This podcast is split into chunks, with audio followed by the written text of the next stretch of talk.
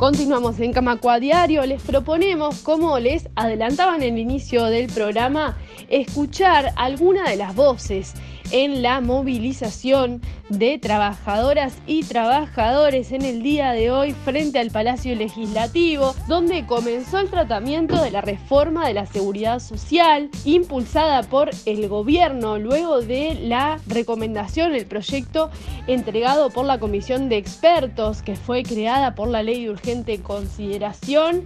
La coalición de gobierno llegó a un acuerdo y este proyecto de ley comenzó a tratarse este 27 de diciembre en la Cámara de Senadores. En el día de hoy, AEBU paró en Montevideo y se movilizó junto a trabajadoras, trabajadores de eh, de organizaciones sociales, también del equipo de representación de los trabajadores en el BPS, en una sesión que comenzó con intervenciones un poco tarde porque la, el, el oficialismo no alcanzaba el quórum y finalmente luego de un par de intervenciones, la presidenta de la Cámara de Senadores y vicepresidenta Beatriz Argimón desalojó a las barras luego de que se aplaudiera la intervención del senador Alejandro Sánchez del Frente Amplio.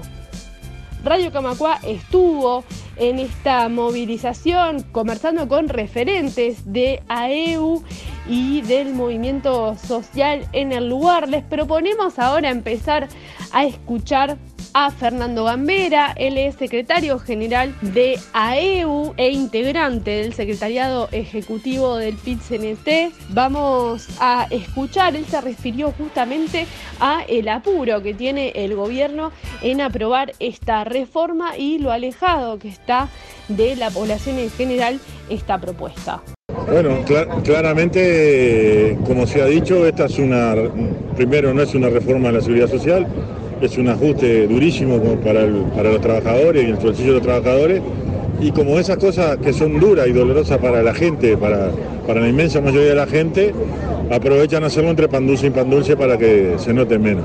Acá estamos nosotros, ¿no? El PCNT, AEU y el PCNT, estamos en el marco de la convocatoria que hizo el, PCNT a rodear el Palacio Legislativo, para que sepa la coalición de gobierno que no nos comemos el pan dulce, de que lamentablemente hay partidos de la coalición de gobierno comiéndose este garrón, votando quién sabe por qué un, este, un proyecto de ley que ninguno de ellos está de acuerdo y que lo asume como garrón. Este, claramente es un proyecto de ley que ya hemos explicado por la, dureza que tiene y, los únicos ganadores eh, al sistema financiero como propietario de la SAFAP. Y esto que digo yo lo dice Cabildo Abierto, lo dicen otros parlamentarios de, que no son herreristas. Por tanto, no sé, eh, acá estamos diciendo otro proyecto de los herreristas que no tuvo ni la más mínima revisión de lo que estuvo mal del proyecto de ley de la década de los 90 que creó la SAFAP y que ahora hay que tragar de nuevo. Bueno, ojalá eh, los discursos se vayan alineando con las palabras y que entre algunos senadores y eh, diputados en, la próxima legislatura voten en contra de este proyecto y quede sin efecto y abran un verdadero diálogo social sobre un problema real que sí todos reconocemos que es el futuro de la seguridad social en Uruguay y a nivel global en el mundo. Una cosa que ha quedado patente hoy es que el tema ha llegado a la gente, digamos, los compañeros se han concientizado realmente de su importancia y están en miles acá y aparte van a tener que seguir estando porque la, discusión sigue. Está claro, porque ha llegado a la gente porque es un, es un, los temas de seguridad social tienen iniciativa privativa del Poder Ejecutivo y este es un Poder Ejecutivo que le miente a la gente en la campaña electoral, que le mintió al arrancar el gobierno antes de la pandemia aumentando los impuestos a, a pesar de que había dicho que no, que le mintió al Senado en todo lo que tiene que ver con este lío de corrupción que tiene en, la policía y en varios, en varios de sus ministerios, que le mintió al Senado en lo que tiene que ver con toda la política de Cancillería y que ahora le miente a la gente diciendo que este es un proyecto de seguridad social solidario y que no tiene costos para nadie. Bueno, la gente se está dando cuenta. No le puede creer a un gobierno que miente y que ha venido vendiendo humo desde que, desde que empezó. Solo que tenía un telón de fondo que era la pandemia, que ahora se cayó ese telón de fondo del escenario o por lo menos en gran parte, porque lamentablemente algunos casos siguen, siguen preocupándonos, pero ese telón ya no cubre el fondo del escenario y se ve que no hay ni piano, ni nada, ni orquesta, ni guion, ni, ni, partitura. Y bueno, eh, habrá que seguir peleando para que haya un guion popular en este país para, para todos estos problemas graves que tienen. Vamos a escuchar ahora al consejero central y secretario del Interior de AEU, Martín Ford, que estuvo también presente en esta movilización. Sí, bueno, eh, preveíamos que, el, Poder Legislativo iba a sesionar hoy, que el Senado iba a votar hoy, ya lo había dicho el gobierno. Evidentemente no es las mejores fechas ¿no? para movilizarnos, pero creo que estamos dando una muestra de, compromiso, de organización. Este, los compañeros de Montevideo, de la zona metropolitana, están participando, han venido compañeros de Las Piedras, han venido compañeros de Ciudad del Plata, o sea, quiere decir que, que hay un compromiso porque el tema es fundamental y tenemos que estar a la altura para, para defender la seguridad social. De todas maneras, en la instancia de diputados seguramente sean otras movilizaciones y tendremos que, ir y venir por, distintos lugares del país. Pero hoy había que estar, a pesar de esta temperatura, de este día tan especial y de que muchos compañeros han iniciado su licencia y demás. Acá me encontré con varios compañeros que estando de licencia igual vinieron a la movilización porque, bueno, eh, las circunstancias lo, lo ameritan. estamos diciendo que otra reforma es posible. ¿Por qué esta reforma a grandes rasgos que plantea el gobierno no es solidaria, no es justa, no es integral? Bueno, esta reforma en definitiva, como decimos, es, este, un ajuste fiscal, ellos lo único que hablan es de bajar tres puntos este, el déficit fiscal y evidentemente es totalmente restrictiva, ¿no? O sea, estirar la edad, eh, aumentar el sistema de las AFAP, que es nefasto, eh, eh, reducir las prestaciones. Por lo tanto, nosotros tenemos un sistema en caja bancaria que con algunas dificultades, producto de la pandemia y demás, ha demostrado que desde el 2009 hasta ahora es un sistema eh, que funciona, es un sistema solidario y es un sistema que tiene eh, fuente de financiación distinta a la nómina, que en definitiva es el futuro y la única posibilidad de la seguridad social en el mundo. O sea, es imposible seguir cargando eh, la nómina, más allá que nosotros estemos en desacuerdo que en el sistema general pagan más los trabajadores que los empresarios y demás, pero de todas maneras sería ponerle un parche, seguir cargando de, impuestos al empleo sería realmente un retroceso. Acá hay que buscar otras fuentes y otras fuentes es de alguna forma grabar la productividad. Entonces, bueno, nosotros en Caja Bancaria tenemos un tipo, seguramente no es ampliable a todo el sistema, pero sí es una forma probada de que hay otra seguridad social posible. Y es por eso que estamos este, planteando esto y es por eso que estamos en alianza con el resto del movimiento sindical, de los movimientos sociales, en convencido de que otra reforma es posible y no esta que plantea el gobierno, que en definitiva es ajustar los números y es cargar sobre el hombro de los trabajadores y trabajadoras el peso del Estado, ¿no? el peso de los números del Estado por la seguridad social. Por último, en este bloque les proponemos escuchar a Claudia Rodríguez, consejera central y secretaria de prensa de AEU, en esta movilización en la puerta del Palacio Legislativo en plena sesión de la Cámara de Senadores, comenzando a tratar la reforma de la seguridad social.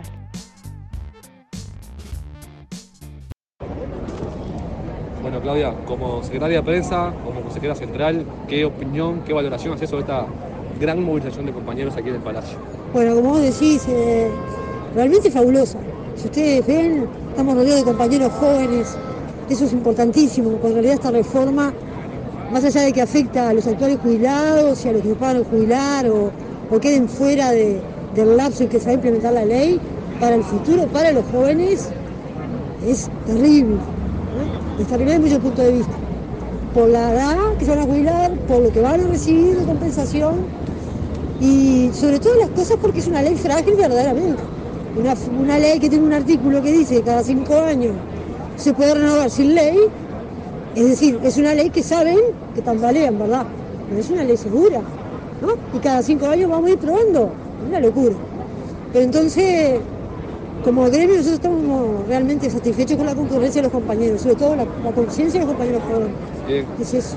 Y seguramente la conciencia de que esto va a tener que seguir, de que el año que viene hay que redoblar más todavía el esfuerzo. Sin duda, nosotros vamos a ir por todo el país, vamos a recorrer todo el país.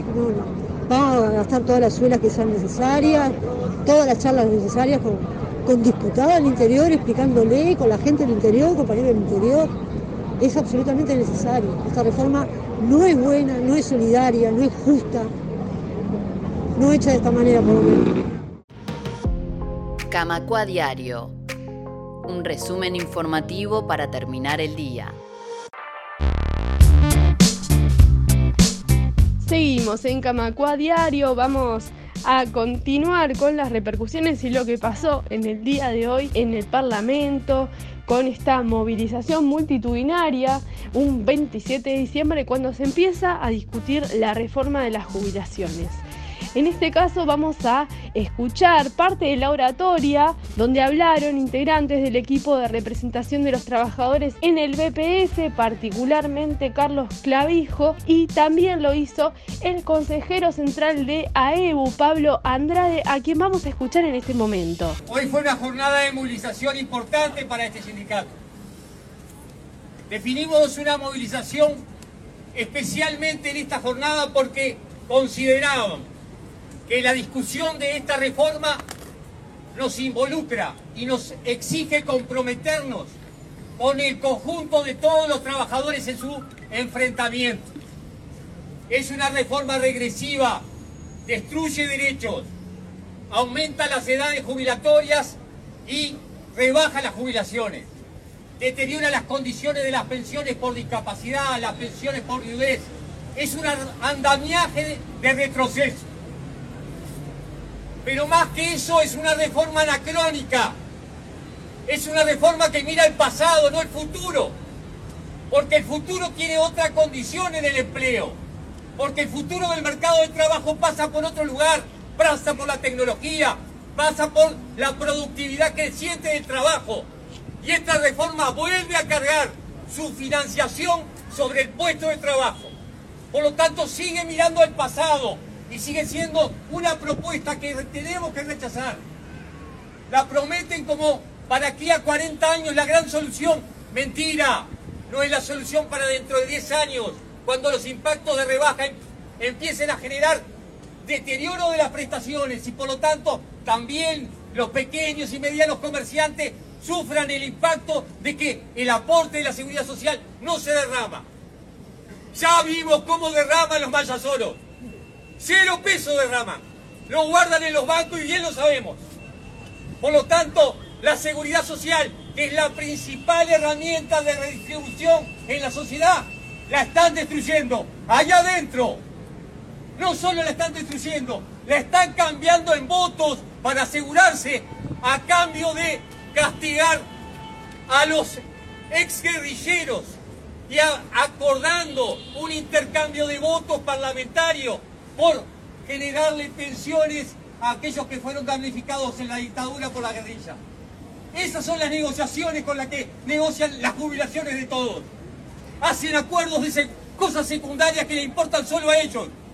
Salvar a los militares, salvar la caja militar y por el otro lado castigar la policía. No les importa, están acomodando sus votos. En ese medio queda la discusión de esta reforma de seguridad social. No podemos más que seguir desarrollando todas las acciones necesarias para enfrentar esta reforma. Y vendrá la etapa de diputados y tendremos que hacerlo en todo el país, para que todo diputado que levante la mano entienda que lo está haciendo en contra de su gente, está haciendo en contra del pueblo.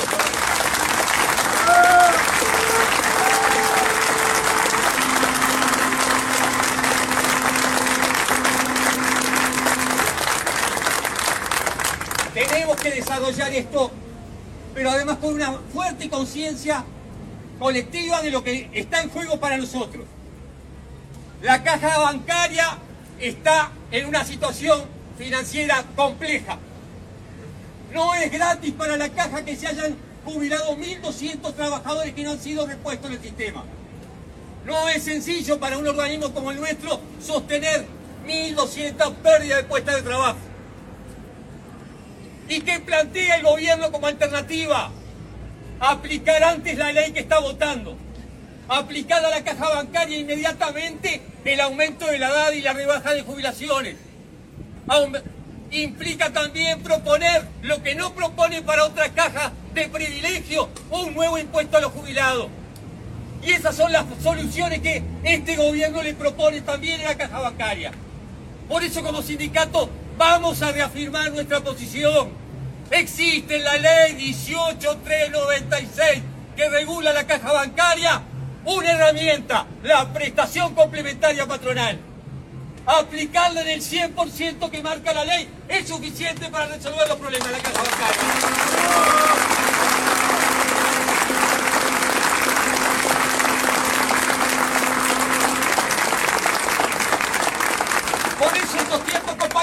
Es de doble responsabilidad.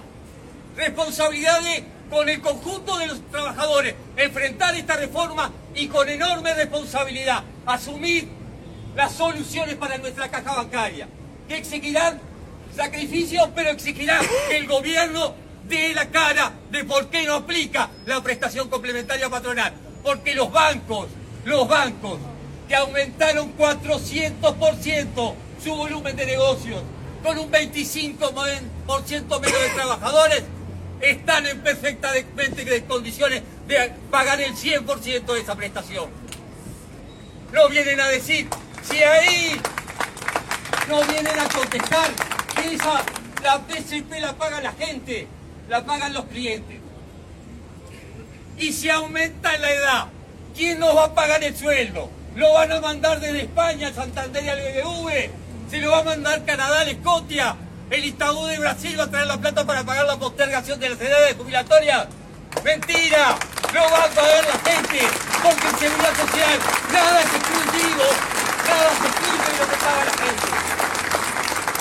Compañeros, agradecidos por la presencia, fue una movilización importante, tuvimos una presencia fuerte, estamos en condiciones de seguir avanzando y peleando. Llegarán los tiempos después de las vacaciones de verano que van a ser muy cortas acá, porque quieren sacar muy express la reforma, vamos a volver a encontrarnos movilizados en la calle. Y ese es el desafío. No es tiempo de plebiscitos, no es tiempo de discusiones por otros caminos. Es tiempo de enfrentar la ley y en eso estamos. Compañeros, gracias y adelante. Seguimos movilizados.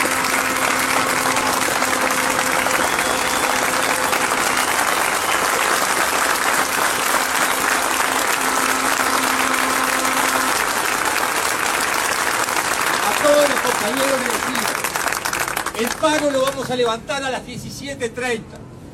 Los trabajadores que se reintegran a las 18 no vuelven a trabajar.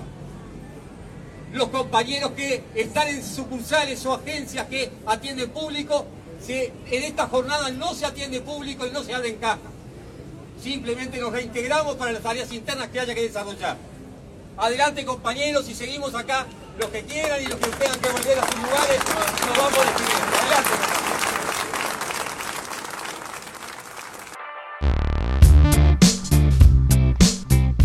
Llegamos al final de este Camacua diario. Nos reencontramos mañana a partir de las 7 de la tarde. Chau, chau.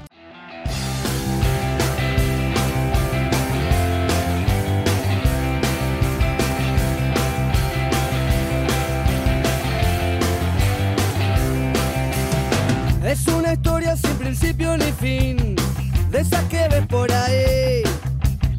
Lo único raro fue que no imagino lo que podía venir. Se fue de militante en un descontrol, pensó que ser un héroe era así. Peleó con uñas, dientes y el corazón,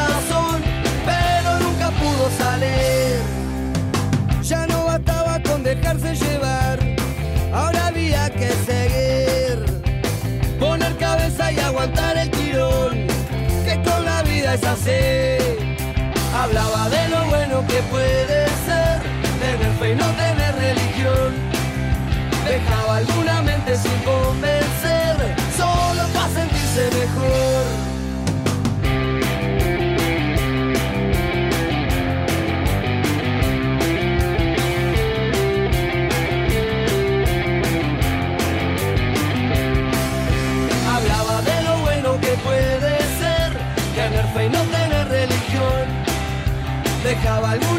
sin.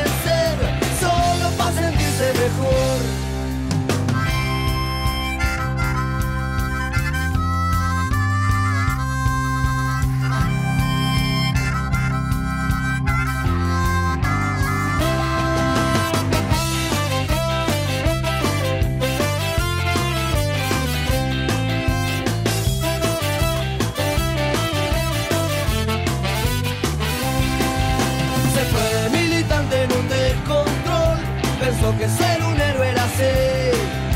Peleó con uñas, dientes y el corazón, pero nunca pudo salir. Pero a este tipo le gustaba escuchar y mucha gente le habló. Muchas historias tuvo que compartir para explicar su razón. Hay que tomarse un tiempo para comprender que solamente sos lo que sos. De ahí a todo lo que tú quieras hacer, eso ya depende de vos. Eso ya depende de vos. Eso ya depende de vos.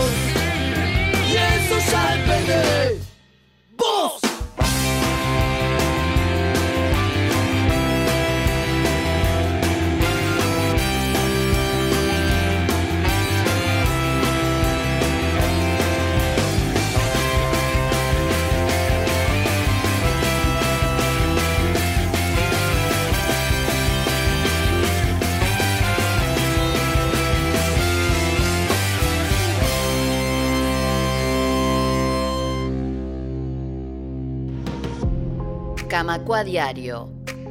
Un resumen informativo para terminar el día.